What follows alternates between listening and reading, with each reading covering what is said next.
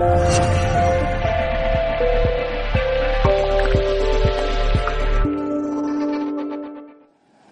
cáncer de mama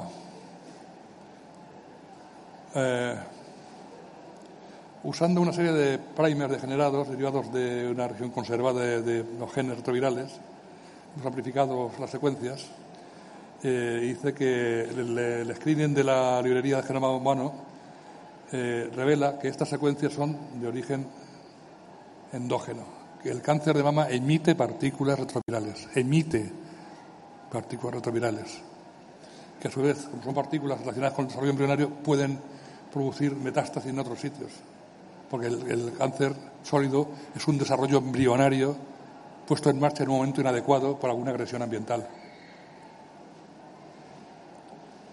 En el mar, además de eso, además del organismo en el mar, pues hay, se ha, se ha contado 10.000 millones de virus por litro. Cuando estáis aquí en la Costa Brava bañando, estáis en una sopa de virus y de bacterias.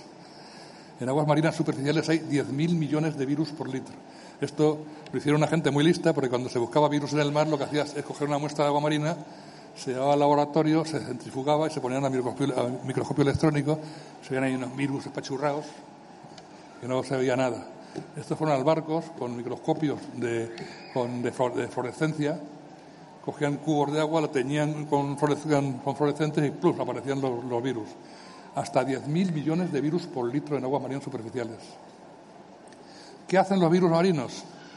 Influencian muchos procesos biogeoquímicos y ecológicos, incluyendo ciclo de nutrientes, respiración del sistema, distribución de partículas por talla, tasas de caída, de control de, biodiversidad bacterial y algal, vamos, de bacterias y de algas, distribución de especies, control de bloom de algas, información de sulfuro de dimetilo y transferencia genética horizontal. Están controlando la base de la pirámide marina. La sulfuro de dimetilo que hace contribuye a la formación, a la nucleación de las nubes.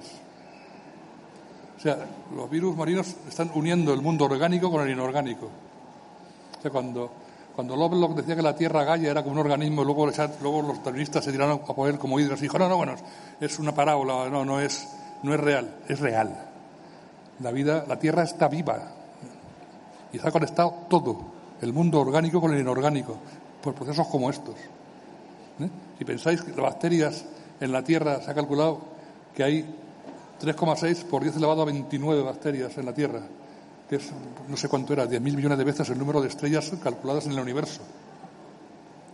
No sé cuántos miles de trillones en la Tierra. Pues eh, la Tierra es como un organismo vivo.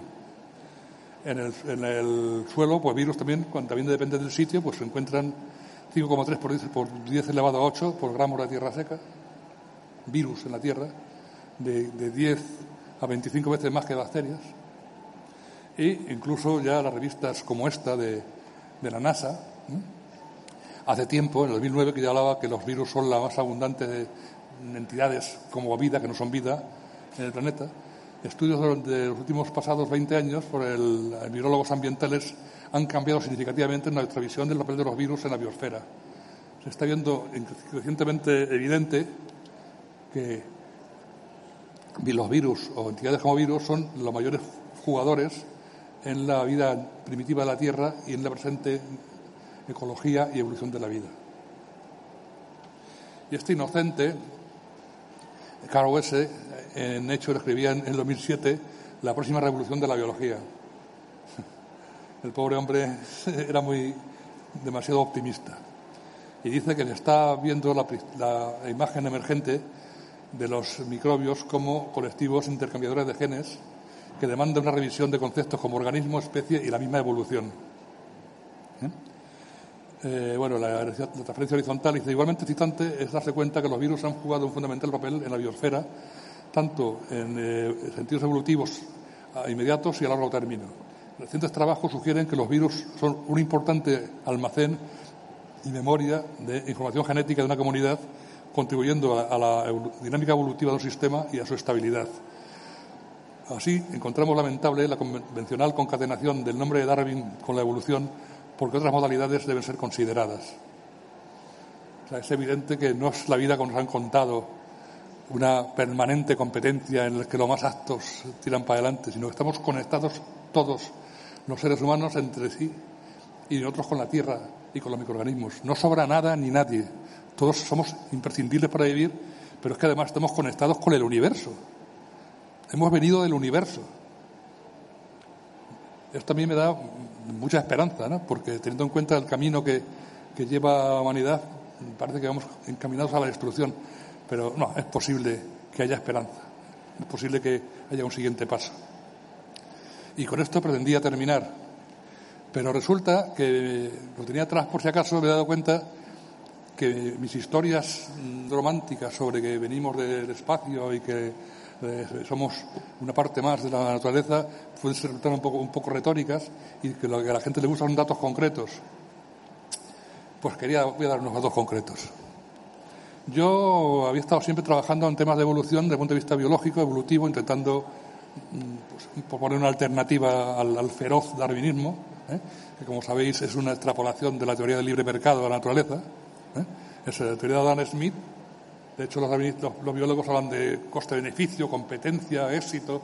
En, terminología, tú estás leyendo un libro de evolución darwinista y, parece que estás leyendo un libro de economía. ¿eh? De hecho, Darwin habla que su teoría es la doctrina de Malthus aplicada al, mundo animal y vegetal, y Malthus era un economista eh, discípulo de Adam Smith. O sea, han traído una visión de la vida que interesa mucho a los poderosos, de que la vida es competencia, hijo mío, y esto es así. Si yo soy el que manda es porque soy el, más apto. Tú te, Bueno, y no me quería meter en temas que no son lo mío, porque yo de salud no quiero meterme porque soy biólogo y no quiero meter la pata, pero hubo un momento en que ya no pude aguantar más. Y apareció esto, la vacuna del, contra el cáncer de útero llega a las farmacias a precio de 464 euros, comercializada por Sanofi Pasteur, Gardasil, eh, protegida protege contra el virus del papiloma humano, como causante del cáncer de cuello y otras enfermedades genitales. Entonces, este señor, Harald Zurhausen, fue el que descubrió, según él, que el virus del papilomavirus era el que producía el cáncer y decía que había que vacunar al 100% de la población contra la vacuna del papilomavirus. Le dieron el premio Nobel de Medicina. Ese señor ¿eh? decía que los virus eh, pasan al hombre por comer carne cruda poco hecha. Una cosa más simple que la asa de un cubo. Entonces, claro, los, los, los unos que comían la carne macerada en, las, en las sillas del caballo estarían todos ahí llenos de enfermedades, ¿no? Y a mí que me gusta mucho el stick tartar también, una cosa bastante simple, ¿no? O sea, que el señor que dice, este con lo que sabe de virus, ¿cómo puede darle el premio Nobel? Luego se supo que dos miembros del tribunal estaban relacionados con laboratorios farmacéuticos. ¿eh? Ah, mira, está aquí. Los premios Nobel bajo sospecha. Dos de los miembros del jurado tienen fuertes vínculos con una farmacéutica beneficiada por el galardón de medicina este. Entonces fue cuando empecé, bueno, esto no, no puede ser. y me puse a investigar y escribí un artículo, papinomavirus urge de tener las vacunaciones. Eh, eh, un, alumno mío muy inteligente, Dani, me hizo, buscó en la, fuente de datos de genoma humano y encontró que las, alineaciones de secuencias del papinomavirus con las de genoma humano habla de que el gen E6, considerado proto-oncogénico, y las secuencias que codifican para proteína L1 de la cápsida, en el cromosoma 2, y secuencias virales dispersas por los 1, 5 y 12 están presentes, en, eh, eran, estaban en el, genoma humano. Y que eh, hay datos empíricos que nos muestran que los papilomavirus están presentes en distintos epitelios desde la más temprana infancia, un montón de artículos científicos, y que su ubicuidad y diversidad sugiere, desde el punto de vista convencional, una naturaleza comencialista y que son extremadamente abundantes en la piel humana y toda clase de animales saludables. O sea que que nada en absoluto. De hecho, ¿eh? en 2018, de poco en abril, pues salió que la creciente incidencia del cáncer cervical en Suecia está asociada con la vacunación del HPV.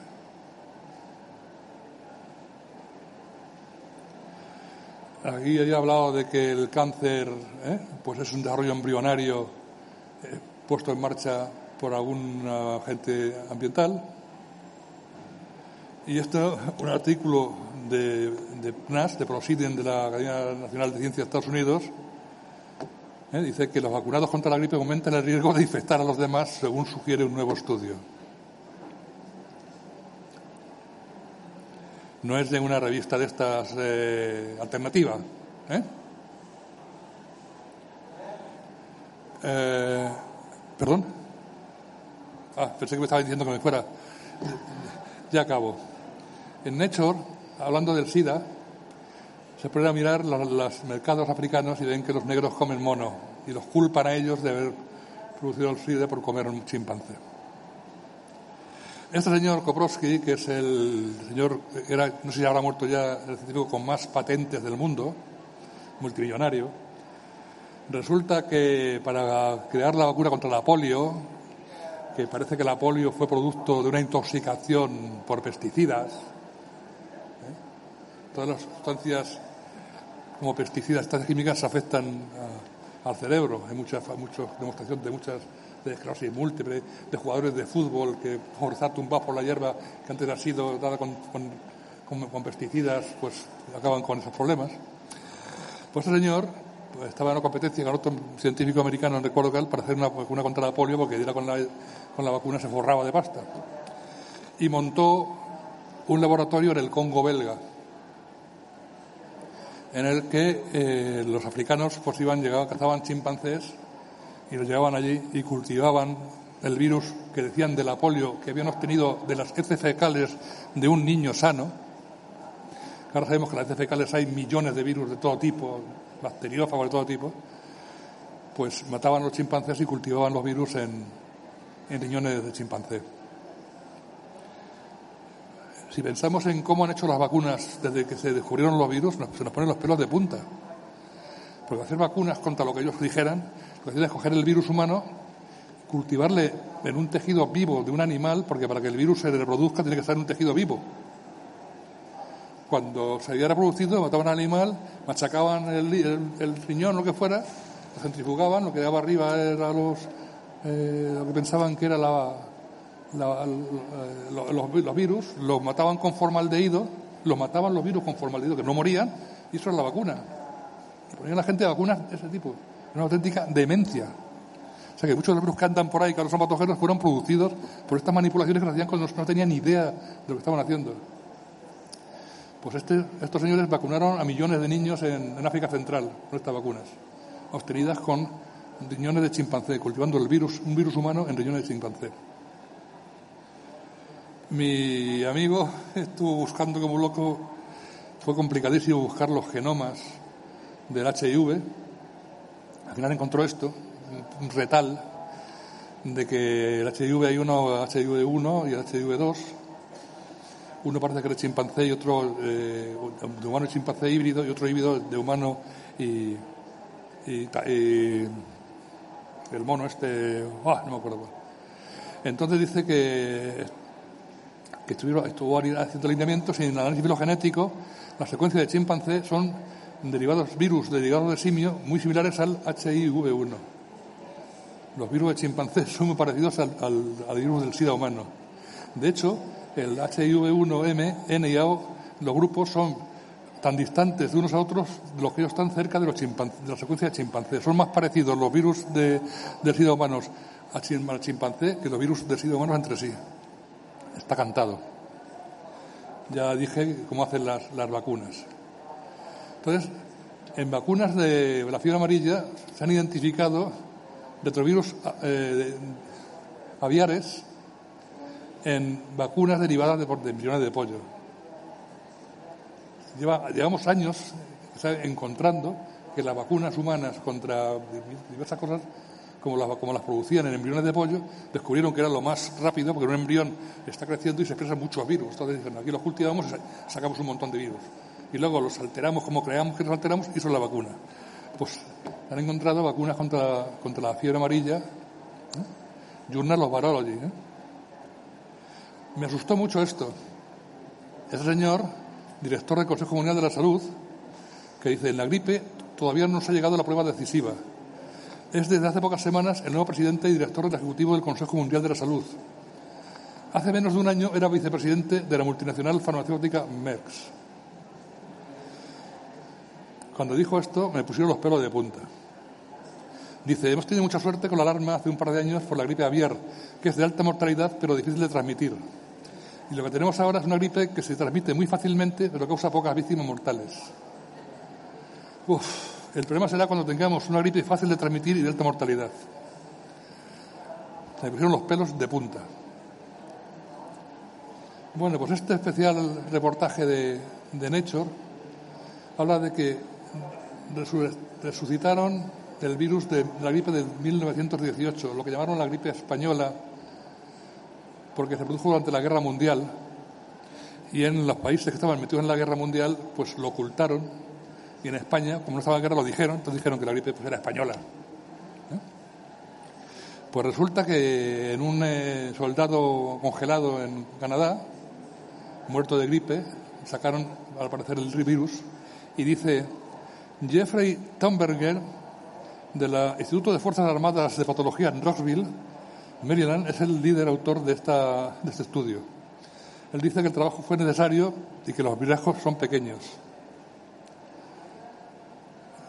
Jeffrey Thunberger del Instituto de Fuerzas Armadas. Pues aquí experimentaron en cerdos con el virus del 18, experimentaron para ver qué pasaba, inyectaron a los cerdos el virus humano. ¿Os acordáis de la gripe porcina? Pues hubo experimentos, Journal of Biology, que experimentaron con el, con el virus. Y aquí, pues han estudiado en Science unas características antigénicas del virus porcino H1N1 en humanos.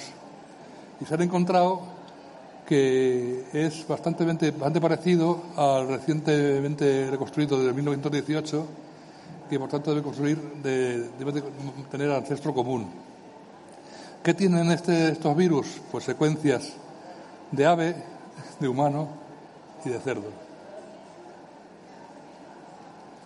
Entonces, este es el Instituto ISIS, que era una gente magnífica, Mai Wanhu, una, una bióloga fantástica que ha muerto hace poco, era eh, la líder, habla de que eh, para no ser muy largo, digo, un virologista experto de Gamberra dice a la prensa que el virus pudo haber sido creado en el laboratorio y emitido por, y emitido por accidente. Algunos incluso sugieren que fue hecho internacionalmente con un arma biológica, mientras que otros dicen que la enorme almacén de la industria de tráficos de animales a larga distancia pudo producir la oportunidad por producir los, los recombinantes. Pero la cuestión es que el experto dice que tuvo que ser por fuerza en laboratorio, de que no salta de unos animales al hombre ni, de unos a otros. ¿eh? Ya he visto con, la experimentación en, cerdos, con. ¿eh? Entonces, cuando salieron con el Tamiflu, como tratamiento de la gripe, el Tamiflu es un inhibidor de la enzima neuramidasa, que está en la cápsida de los virus de la gripe. Ya te he dicho antes que los virus tienen secuencias que se insertan y funcionan. Hay un virus eh, que tiene la sincitina, una proteína fundamental para la formación del sincitio trofoblasto en la mujer, que fue fundamental para la placentación de los mamíferos. La aportó el virus, porque los virus son como los cerdos, que se aprovecha todo de ellos. Tienen genes de la cápsida, genes que modifican ellos, todos son, entran y todos son utilizables para los seres vivos. Pues el Tamiflu es un inhibidor de la enzima neuramidasa. Me pongo a buscar en Neurochemistry y dice que sugiere que esta enzima, la neuramidasa, puede jugar un papel importante en la formación y el mantenimiento de la vaina de melina, la neuramidasa de los virus. Alta tasa de efectos secundarios en niños que recibieron Tamiflu contra la gripe A eh, el 53% de los niños de tres escuelas londinenses que fueron tratados con Tamiflu como medida preventiva frente a la gripe A sufrieron uno o más efectos secundarios, principalmente náuseas y pesadillas, según un informe oficial difundido este jueves por las autoridades sanitarias británicas. Eh, uno o varios efectos secundarios, siendo la náusea lo más habitual, seguido de dolores de estómago, vómitos, calambres y problemas de sueño. El 18% de los que recibieron el tratamiento experimentó también efectos secundarios neuropsiquiátricos, la concentración, incapacidad para pensar con claridad, insomnio, mareos, confusión, pesadillas y comportamientos extraños. En Japón hubo suicidios de niños. a los que dieron la neuramidasa, la anti, el Tamiflu. Pues nada, la Comisión Europea desvela nuevos proyectos de investigación para combatir la gripe, millones y millones para compartir a, nuestros enemigos. E incluso pues ya hacían películas como esta, Contagio, que era absolutamente demencial. Aquí un murciélago cagaba a un cerdo, un chino mataba al cerdo, daba de comer a una occidental la comida del cerdo, cogía el virus, se iba a Estados Unidos, contagiaba a su amante y ya se extendía todo el virus, el virus del murciélago. Una cosa delirante. Pero lo fundamental es una cosa que encontré buscando sobre los virus pues, para ver el origen de la gripe eh, española. Y buscando la historia, vieron que eh, apareció de repente, después de la Primera Guerra Mundial, cuando los soldados norteamericanos restauraron la casa del ultramar. Atentos, por favor, esto. Es la primera vez en la que todas las vacunas conocidas fueron forzadas a todos los soldados. Yo no voy a decir nada más, creo que vosotros lo entenderéis. Entonces es que eh, hemos estado haciendo las cosas muy mal, muy mal, muy mal. Una concepción demencial de la vida, ¿eh? que era una, concepción de la vida creada por personas sórdidas, egoístas y crueles. Y han transmitido Darwin, Malthus, Spencer, Harley. Y han transmitido una vida, una vida tremendamente horrible y, una falacia. Entonces, si, miramos la, la, vida con ojos de buenas personas como vosotros, veremos que la vida es maravillosa y que en este mundo no sobra nadie y todos estamos conectados y estaremos hasta el fin de nuestros días. Nada más.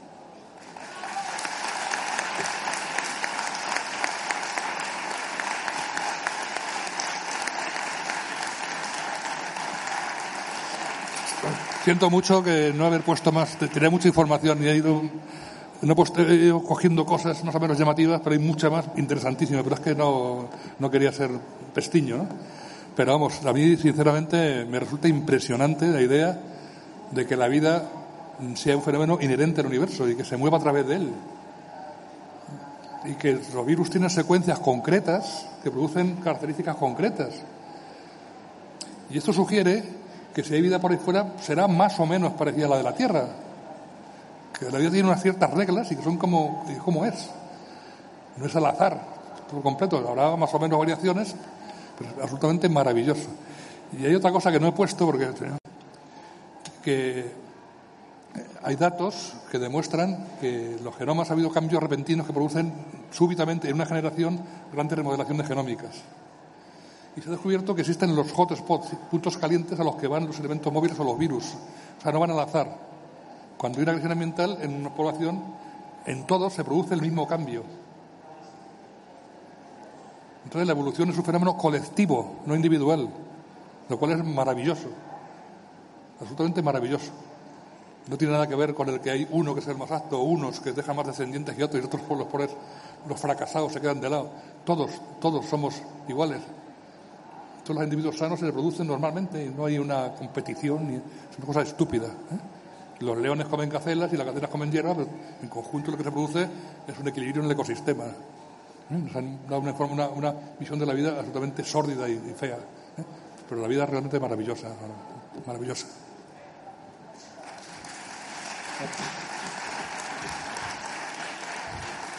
¿Alguna pregunta alguna, alguna regañina?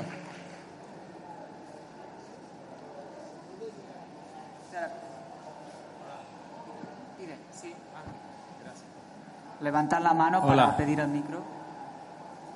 Eh, hablando un poco de lo que estaba diciendo tan bonito de que la vida se extiende por el universo, escuché a Antonio Tagliati que hablaba que Raymond Royal Rife, que eh, hizo un, descubrió un microscopio de 5.000 piezas que tenía la amplificación de un electrónico, pero tenía la ventaja de que no había que ponerlo ni al vacío ni le daba un chorro de electrones, con lo cual lo que podía poner cosas vivas. Y, dice que un experimento que él hacía, le quemaron en el laboratorio tres veces, en uno de ellos murió. Eh, dice que borracho, yo creo que una persona que hace ese tipo de actividades no, no muere así.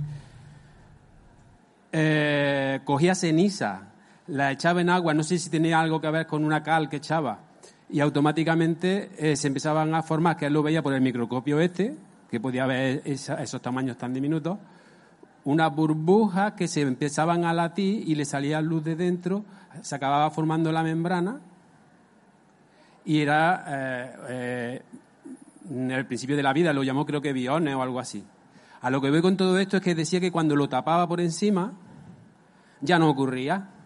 Y entonces eso parece como que de alguna manera como que la propia radiación solar o llámalo eh, lo que dicen los, mayas estos, que, el, eh, que el sol...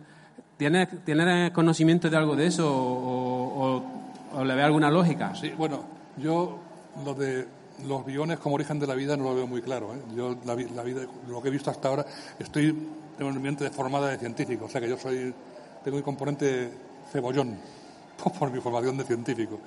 Y vamos, si yo, yo veo, intuyo, noto que la vida ha venido en meteoritos y que ha caído en la Tierra de repente y que han aparecido los virus y las bacterias, veo las funciones de las bacterias y de los virus en la vida tan importantes me parece que pueden ser estructuras, pero que, la vida se origina así, de forma, no lo veo muy claro. Lo que sí tengo mucho interés en que he leído últimamente, pasa que no he querido hablarlo, de que parece que hay una interacción de, radiaciones del universo en la formación de los embriones. Un ruso eh, puso, enterró unos embriones de rana en cajas con plomo para evitar las radiaciones y salían malformaciones y si la tapaba, parece ser que producían ese embrión normal. He leído también que el ADN eh, emite radiaciones y que una forma de controlar la, biología, que yo solamente pensaba que era pues, el splicing alternativo, los promotores alternativos, que eran el fenómeno químico, no, también por radiaciones controla, controla el funcionamiento de las células, una cosa maravillosa. Incluso también que hay bacterias que emiten electricidad algo habían hablado también esta mañana, hasta 500 eh, miliamperios, una, una, bacteria, una Escherichia coli, una cosa alucinante. O sea que hay montones de cosas que se están viendo ahora que van a cambiar radicalmente nuestra concepción de la, de la biología y de la vida. Se han convencido de que la vida es una cosa, un fenómeno mecánico, químico, tontorrón, estúpido. A mí es una cosa de que uno, hay una mutación al azar que además tiene que ser imperceptible. Porque cuando pregunta, bueno, si hay si continuamente estamos mutando todos al azar, habría una cantidad de mutantes tremendo. Había, había perrigatos y había hombres con, con una, no sé, con un apéndice raro, no voy a mencionar el apéndice de qué tipo.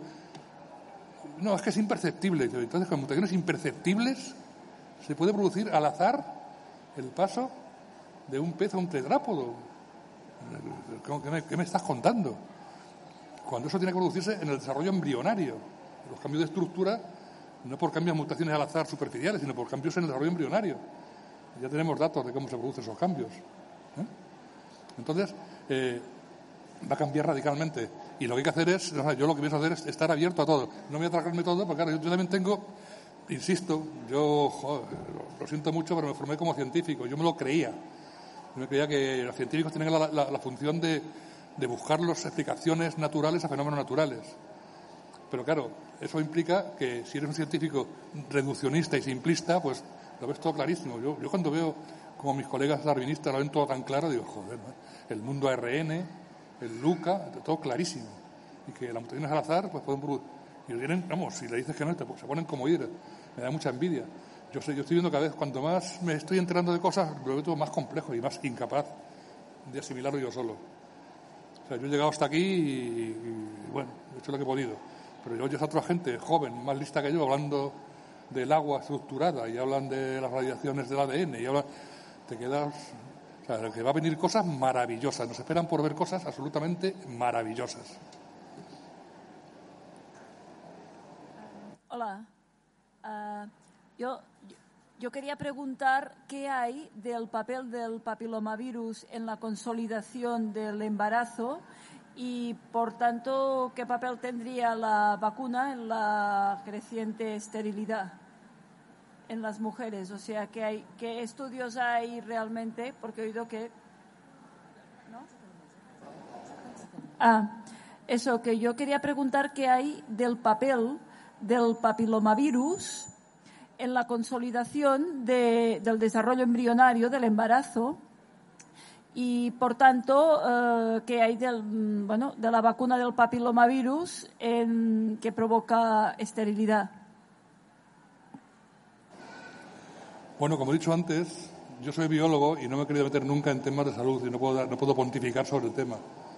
Eh, lo que yo sí sé es que eh, si eh, vacunan con una vacuna formada con genes de la cápsida del papilomavirus y hay genes del papilomavirus en, el genoma humano, puede producirse un virus híbrido y que produzca la enfermedad realmente.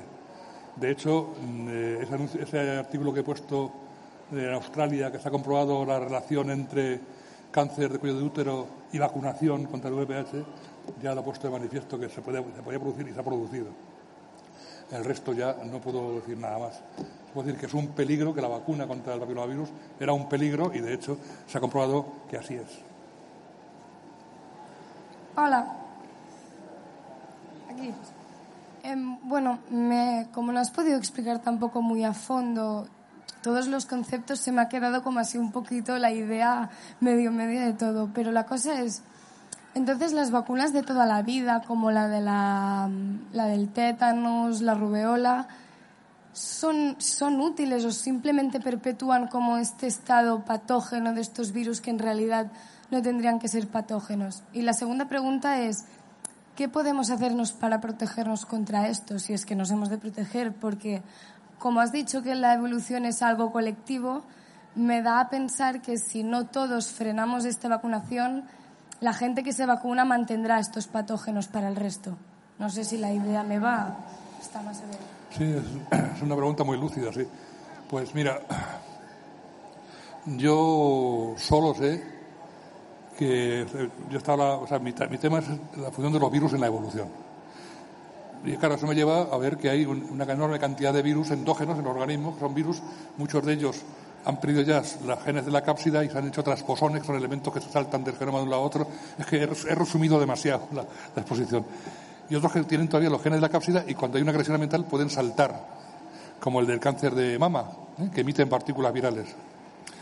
Entonces, cuando, cuando me he informado de cómo hacían las vacunas iniciales, pues se me han puesto los pelos de punta. Porque, claro, como había esa visión competitiva de la naturaleza, de los, patógenos, la bacteria, los virus, en cuanto se descubrieron, ¿eh? de hecho el nombre de virus significa veneno en latín, pues empezaron a hacer vacunas contra los virus. ¿Cómo hacían con las vacunas? Pues cultivaban los virus que encontraban. Fíjate cuando, cuando leí que el virus de, de la, de la mm, parálisis, la parálisis, eh, la polio, lees en, revistas médicas, el virus de la polio fue encontrado en las heces de un niño normal. Pero si en las heces de niños normales hay millones de virus, ¿cómo, saben que ese era de la polio? Pues encontraban un virus, pensaba que virus había pues, unos cuantos que eran muy malos, había unos cuantos virus. Ahora sabemos que hay miles de millones de virus y que son fundamentales en muchos procesos. ¿Cómo hacían las vacunas? Pues eso, cogían el virus, lo inoculaban en, unos riñones de un, de, un, mono, de un conejo, en un huevo de pollo embrionizado y esperaban que el virus se reprodujese. Cuando tenían ya muchos de esos, los sacaban, los centrifugaban, los cogían el sobrenadante, le echaban, le mataban con formaldehído, digamos, creían que le mataban con formaldehído y eso eran las vacunas. Y claro, piensa, pues han debido estar hibridando virus y produciendo virus patógenos desde que empezaron con las vacunaciones. Entonces, pues, a mí pues, me, da, me da bastante miedo de eso, porque claro, hay también un problema de cuando vacunan a muchos niños y, no se dejan vacunar los otros, pues los vacunados le transmiten la enfermedad y luego dicen, es que claro, es que como hay padres antivacunas que no dejan vacunar a los hijos, esos niños luego se, luego se ponen malos, pero se ponen malos porque los han contagiado los vacunados, porque por las buenas no se, ponen, no se pondrían malos. Y esto que digo puede sonar tremendo y a mí me da, ahora, no, no, quisiera que le pasara como al Josep, ¿no? que le pusiera una multa de, de 600.000 euros, pues vamos, todavía con la, con la jubilación yo no doy para pagar. Pero, pero, pero ya habéis visto el artículo de, de PNAS, ¿no? Que los vacunados contra la gripe transmiten la gripe a los no vacunados. O sea que mm, yo mm, procuro no hablar por mi cuenta y no, no sacar conclusiones, y menos en temas de salud, que se me ocurran a mí por la buena, sino que me baso en lo que, dice en lo que dicen expertos. Y ya habéis leído ¿eh? Cuando la, voy a pasarle la presentación a, a Liz, pues que quiera que se la paso, que hay artículos científicos de revistas serias que dicen que los vacunados contra la gripe transmiten la gripe a los no vacunados. Pues insisto que algo hemos estado haciendo muy mal y que hay que pararse y replantearse la biología y replantearse lo que estamos haciendo con la, con la biología y con las enfermedades. Hola. Hola. Bueno, yo quería preguntar, eh, según tengo entendido, Darwin no era científico. Y era su graduado en teología. Entonces, con, el número 10 de su promoción. ¿Perdón? La pregunta es por qué caló tanto su teoría en, la sociedad y, y, por qué caló tanto su teoría en la, en la sociedad y por qué ha durado hasta nuestros días. Y tengo otra pequeña pregunta relacionada con las vacunas. Es que las, las sustancias que se, que se adjuntan a, a lo que es el virus atontado son las que también provocan algunos de los efectos secundarios que, que, vemos, ¿no? ¿Qué, sabe de esto? Ah. Gracias. Eh, vamos a ver. Los científicos eh, anglosajones iniciales del darwinismo eran de clase media, eran gente más o menos bien.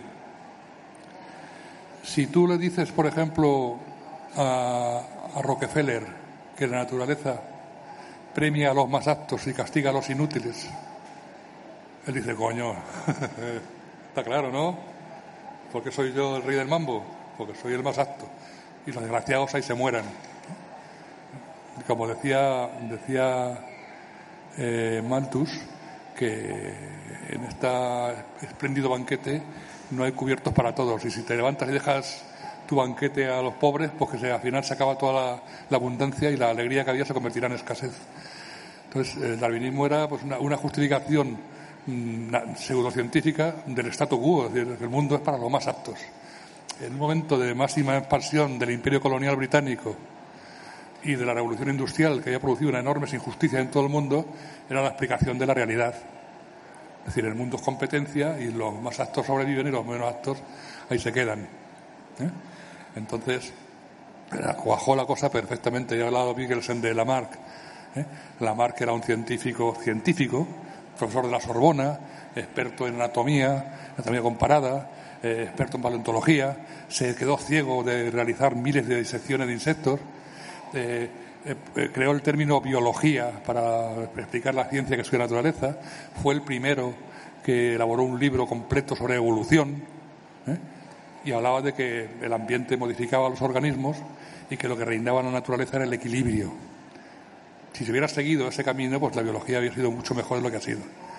Pero llegó este amigo y dijo, los que triunfan, pues son los que, bueno, tiene unos, eh, si tengo unos artículos escritos en, mi página personal, unas frases de Darwin sobre el origen del hombre, sobre los obreros, sobre las mujeres, que son diferentes al hombre, sobre el negro que está entre el hombre y el gorila, unas cosas que dice, pero este individuo, ¿cómo pueden decir que era el mayor genio que ha existido. Yo he leído Darwin, fue el científico más importante de la humanidad. Porque, porque dijo, hombre, y de hecho muchos, muchos científicos, muchos colegas, son darwinistas porque dicen, bueno, ¿acaso no soy yo el ejemplo? no soy yo el más apto, el más listo, el más... Es evidente que Darwin tenía razón. ¿eh? Entonces, la explicación es que fue una justificación del statu quo pseudocientífica. Eso ha llevado pues, a explicar la naturaleza como una competencia, a que las bacterias se descubrieran y dijeran Pasteur como enemigos, los virus como enemigos, y se ha creado una, una bola que va a ser muy difícil de cambiar. Yo confío en que gente como, como los más sabia que yo, como los Beagles y como la gente que ha estado antes, eh, contribuyan a extender una visión de la vida más, más, más bonita, más noble y más natural.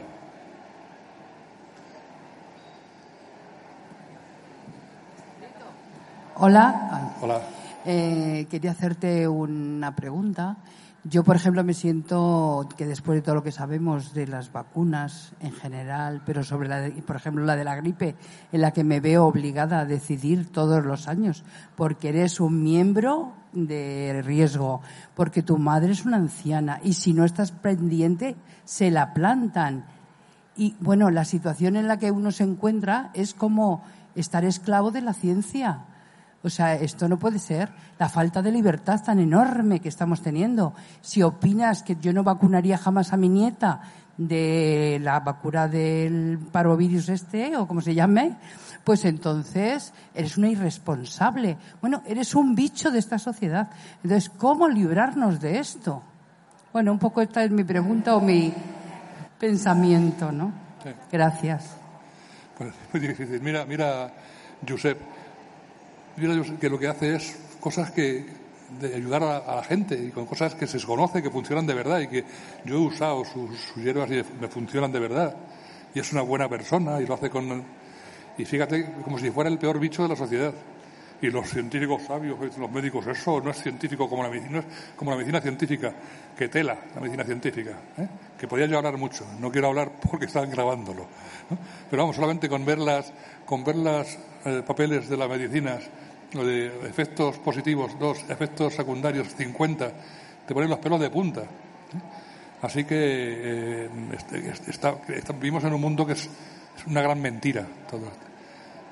y, bueno, y hay médicos decentes y buena gente que se lo cree. Igual que muchos científicos que se creen el darwinismo, que se han leído los libros, se lo creen y siguen dando clase y diciendo que no es lo mismo. Y son que sean unos malvados, sino que, bueno, es lo que le han dicho y se lo han creído, ¿no? Pero este es un, es un, vivimos en una sociedad que la economía es un cuento creado para que los ricos nos roben. La, bueno, no voy a seguir hablando del tema. Una gran mentira. Bueno, ¿ya? Eh, eh, doctor, doctor Sandin, a ver, em, respecto de la fotosíntesis, eh, ¿usted qué opina de ese que los animales realicen la fotosíntesis? Yo he leído de una una babosa marina que tenía genes de la fotosíntesis transmitidos por, eh, por transferencia horizontal. Y sí, sí, pues parece que hay animales que realizan la fotosíntesis, pero son casos más o menos mm, excepcionales. No creo que sea una parte fundamental de la, de la evolución de los animales. Son casos curiosos que se producen y que sí es cierto, que parece que sí.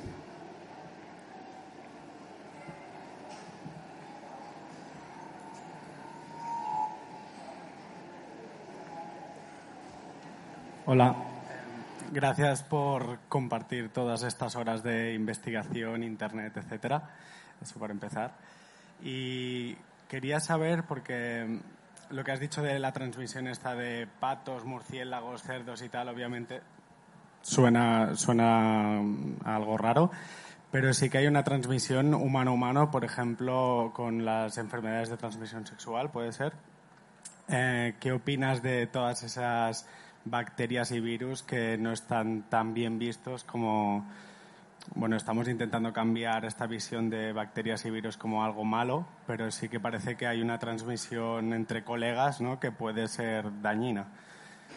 Ya eh, hemos, visto antes cómo se convierten las bacterias en patógenos.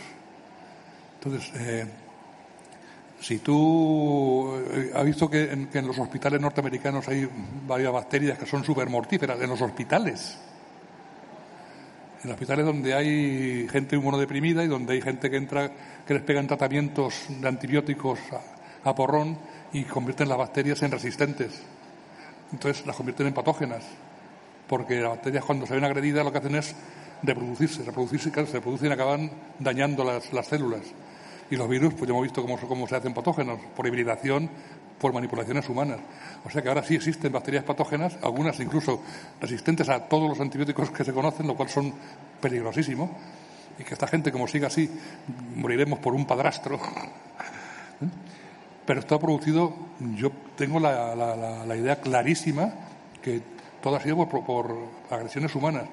Ha habido momentos en los que los virus han producido eh, extinciones pero era porque había una gran crisis ambiental, los animales estaban muy inmunodeprimidos y lo que hacen los virus también es limpiar.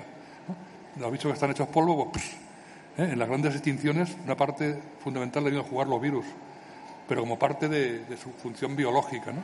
Pero los virus que hay ahora mismo que están funcionando, los virus de la gripe, H5N1, H1N1, que son virus híbridos, eso, como decían los científicos estos, el señor de Canberra, producidos en laboratorio. Que los virus no saltan de un animal a un hombre por las buenas como nos quieren hacer creer. ¿eh? Y si los virus hay millones en la tierra, en el mar, en el aire, y no nos hacen nada, no es momento para pararse a pensar de que los virus en sí no son malos, por definición. Pero tú lees en las revistas científicas, los virus son patógenos, son eh, parásitos obligados, porque solamente pueden vivir en el interior de las células. Pero si las células tienen receptores para que entren los virus, o sea que, forma parte todo de un, de un gran sistema en el que está todo interconectado y todos son fundamentales para la vida. Y somos nosotros los que estamos eh, produciendo enemigos donde no los había antes. Sí, sí, una pregunta. Eh, cuando hablan de que se pueden. ¿Se me oye? Sí. Cuando hablan de que pueden crear una arma biológica, ¿se refieren más bien a una arma química, como era la gente naranja, el gas mostaza, los pesticidas estos de arsénico, todo esto? ¿O pueden dirigir que, que los virus y las bacterias sean un arma biológica? Yo no voy a meterme en temas ya de esos tan terroríficos, aunque los creo capaces. ¿eh? De hecho, cuando he comentado el artículo se hablaba del, virus H5N1, que decía que, que un científico decía que, que, había sido creado posiblemente de forma premeditada como arma, como arma biológica. Yo he leído cosas, teorías de estas eh, conspiranoicas, ¿no? de que hablan de que, tienen, de que eh, hay grupos importantes que piensan que hay demasiada gente en la Tierra y que conviene que, que una parte desaparezca para que la Tierra, para que ellos puedan mantener, mantener su forma de vida. O sea, ellos no piensan en cambiar el sistema, sino para que el sistema siga manteniéndose que sobra mucha gente. Y hay, bueno, hay frases de, de, Ted Turner, eh, de, de que sobra mucha gente, de, de, de Philip Cousteau, pero no quiero meterse en los temas porque ya si encima estoy contando estas cosas de virus bacterias, ya me meto a decir que se pueden utilizar como armas biológicas y que hay gente que la quiere usar, me van a tildar de zumbao, ¿no? Ya bastante tengo con haberme puesto del lado de Joseph Pamies. ¿eh? O sea que ahora estoy esperando que salgan estos vídeos publicados para que digan, oh, oh, oh, oh menudo científico. Porque Joseph no es científico. Es sabio, pero no científico. Y es muy diferente la sabiduría del conocimiento. Los científicos pueden tener muchos datos, pero hay muy pocos que sean sabios. Y Josep Pamies eh, es un auténtico sabio.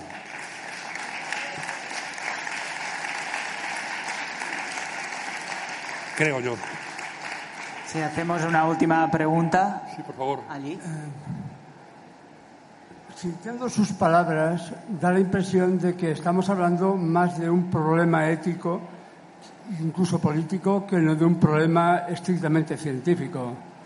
Da la impresión de que los problemas tanto de salud como de, de, conocimiento, de progreso, están basados más en unos condicionamientos políticos y éticos que no en, el simple actuar de la ciencia en, su trabajo habitual, digamos, que es la investigación, digamos, ¿no? Y yo me pregunto, ¿cómo es posible que haya tan pocos científicos que estén adscritos a, un, a una, digamos, a una línea crítica como, como usted, por ejemplo? Bueno, eh, como he dicho antes, hay muchos científicos que son muy buena gente y algunos muy brillantes, brillantísimos, y que investigan con honestidad y no solamente hacen investigación aplicada en la biología. Una vez en una, entrevista que me hizo Alicia Ninou, dije que la, biología estaba en una situación esquizofrénica. Y Alicia, como es tan, tan eh, avasalladora, me hizo otra pregunta y no me dejó explicar lo que quería decir y se lo voy a explicar ahora. Quería decir que la biología, había una parte de la biología de científicos honestos que explicaban, que, estudiaban la, ciencia, la biología, los procesos fundamentales, la, biología teórica y fundamental, y otros que hacían biología aplicada, que hacían biología para producir patentes y para ganar, sacar dinero, y que iban por caminos diferentes. Los de la biología eh, aplicada estaban hablando de los genes y cómo cambiar genes, manipular genes, producir bacterias transgénicas para hacer tal cosa. Y los que hacían la biología realmente científica estaban descubriendo que la idea que teníamos de la información genética era muy diferente a la que es, que es mucho más complejo todo, que hay que seguir profundizando. Y entonces, pues están, hay como dos caminos diferentes de la biología. Es lo que decía que era esquizofrénica. Y ha surgido hace un poco tiempo un grupo de científicos internacionales que han fundado una cosa que se llama The Third Way of Evolution. Son científicos que dicen que está evidente que la biología convencional pues no lleva a ninguna parte y que hay que buscar caminos diferentes que no sean la selección natural y el cambio gradual. Un grupo al cual tengo el honor de pertenecer. Me han permitido incluirme entre ellos y se reúnen periódicamente para intentar eh, eh, elaborar modelos. Yo no participo mucho porque cuando veo los temas de los que hablan me veo un poquito mm, al lado. Porque yo tengo una, no sé, soy un poquito quizá prejuicioso. Para el mundo anglosajón, la concepción del individualismo, la competitividad, la competencia está muy arraigada. Son gente y, yo no acabo de, Cuando hablan de cosas muy interesantes, pero siempre hay un trasfondo un poquito. Y hablan de que la selección natural, bueno, en el fondo no explica todo, pero sí existe. Y yo prefiero no, meterme a discutir con ellos. Pero vamos, seguro que van a sacar cosas muy interesantes y que se va a producir un cambio. Porque yo creo que ya hasta el más zote ¿eh? se va a dar cuenta de que esta cosa que nos han contado es, es una milonga. ¿eh? Porque está saliendo datos de la, expresión genética y el darwinismo actual se basa en una concepción de principios del siglo pasado en la que se pensaba que los genes eran unas bolitas independientes colocadas en los genomas como las cuentas de un collar y que cambiaban mm, basándose en una, moneda tirada al aire, la frecuencia de P y de, de, cara y de cruz, y P más Q igual a 1 y 2PQ igual a entonces, pues unos cálculos espaldas por completo de la naturaleza y con eso elaboraron la genética de poblaciones. Es decir, la más mínima relación con la naturaleza. Y eso quedó como la base teórica y la que actualmente se considera que la genética de poblaciones es la base teórica de la evolución. Y ya cuando han visto que los genes son secuencias dispersas por los genomas, que se agrupan en función de las condiciones ambientales. Hay una cosa que se llama splicing alternativo. Se empalman de una forma u otra según el ambiente la célula en que estén, el individuo. Luego hay promotores alternativos, promotores alternativos, que empiezan a leerse los genes por distintos sitios en función de las condiciones de la célula. Una cosa complejísima. O sea que la información genética es el producto de la interacción de ADN, ARN, proteínas y depende del ambiente. Pues está visto que la, base teórica del darwinismo no tiene sentido. ¿Eh? Entonces, eh, el cambio está iniciado, pero hay intereses muy importantes de que no cambie. El interés, primero, en la justificación del status quo, el interés político, de que la vida es competencia, el mercado tal y cual, y el interés de grandes empresas farmacéuticas y biotecnológicas que, para las que eh, el gen como, como individuo, individual, como parte individual del genoma, es fundamental para justificar sus manipulaciones genéticas. Entonces, pues, mm, va a ser muy difícil y, como veis, con, cuando alguien saca un poco los pies del tiesto, la que se monta en torno a él. ¿eh? Va a ser complicado. Pero vamos, poco a poco, como le he dicho ya Josep Pamias, el que resiste gana. Si seguimos, la gente como nosotros nos reunimos y hablamos y compartimos, intercambiamos, pues pueden salir cosas. ¿eh? Poco a poco se va cambiando, yo creo. Yo confío más en la sociedad que en la universidad como agente de cambio. Va a cambiar antes en la sociedad que en la universidad.